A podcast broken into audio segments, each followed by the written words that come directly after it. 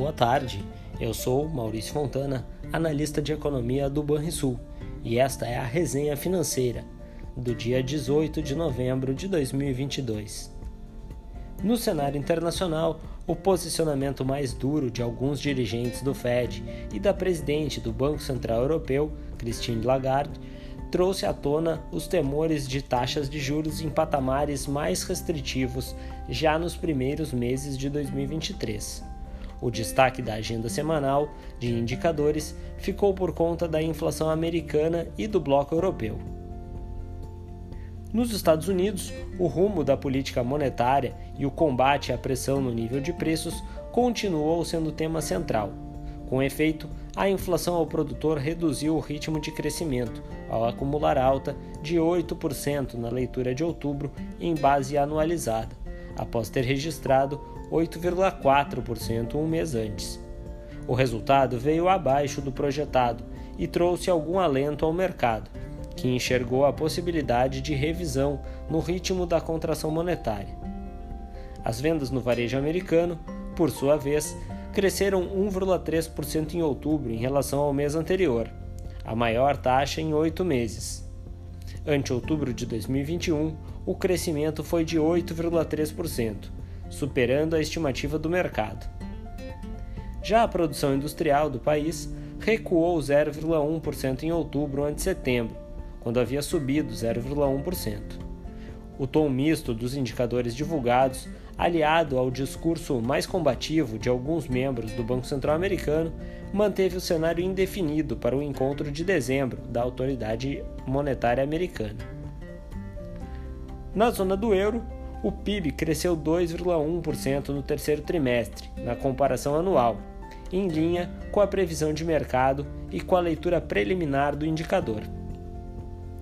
Vale notar que no trimestre anterior o PIB havia registrado avanço de 4,3% na mesma base de comparação, o que representou uma desaceleração na atividade econômica do bloco europeu.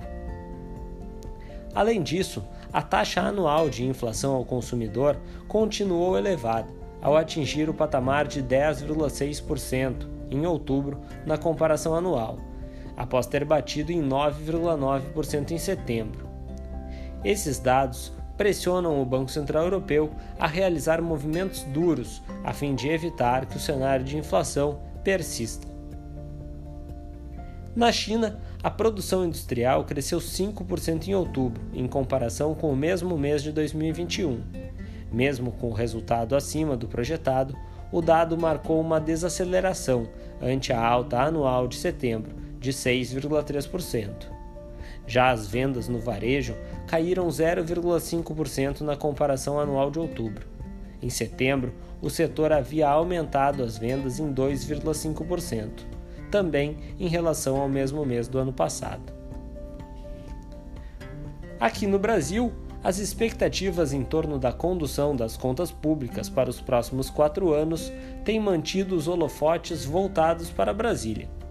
Na reta final de 2022, os dados de atividade exibiram resiliência, apesar da tendência recente de perda de fôlego para 2023. Nesse sentido, o indicador considerado uma prévia do PIB, o IBCBR, avançou 4% em relação ao mesmo mês do ano passado, o que configurou a 11ª taxa positiva nesta comparação. A média móvel de três meses avançou 0,2% entre agosto e setembro, ficando abaixo da leitura dos dois últimos meses. Apesar dos sinais de desaceleração na margem, associados ao aperto das condições monetárias, ao endividamento das famílias e ao esfriamento da economia global, o bom desempenho recente dos setores de serviços e da agropecuária poderão indicar um resultado ainda positivo para o PIB do terceiro trimestre. Sobre a inflação, o IGP-10 caiu 0,59% em novembro ante outubro.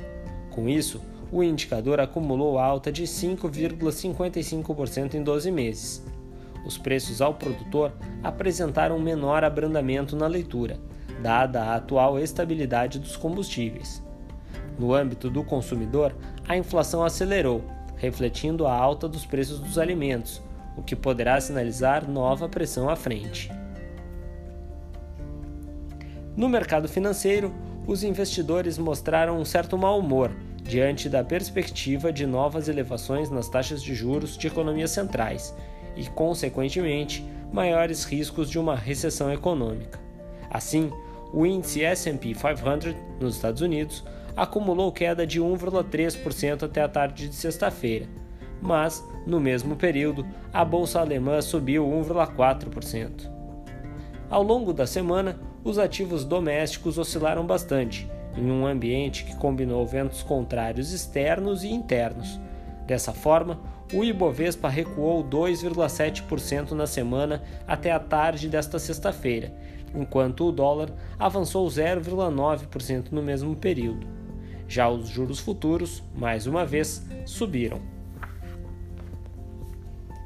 Entre as projeções para as principais variáveis macroeconômicas do Banrisul, o PIB foi mantido em expectativa de crescimento de 2,5% este ano e de 0,8% em 2023.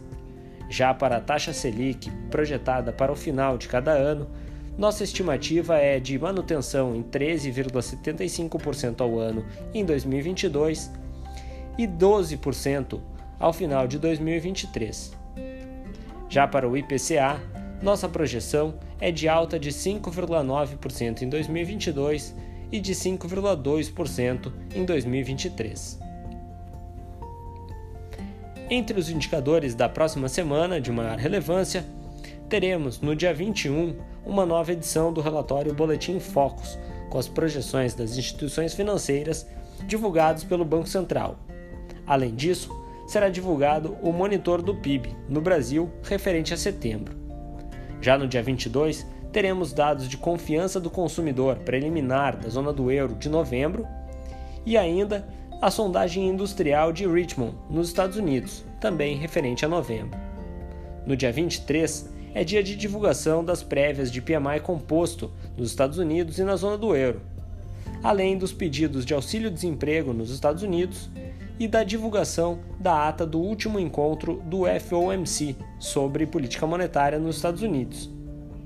No dia 24, teremos a divulgação de sondagem do consumidor de novembro no Brasil e do IPCA 15, também referente ao mês de novembro. Além disso, será definida a bandeira tarifária de energia elétrica para dezembro. No exterior, teremos a variação do PIB da Alemanha no terceiro trimestre e ainda a confiança do consumidor, também da Alemanha, referente a dezembro.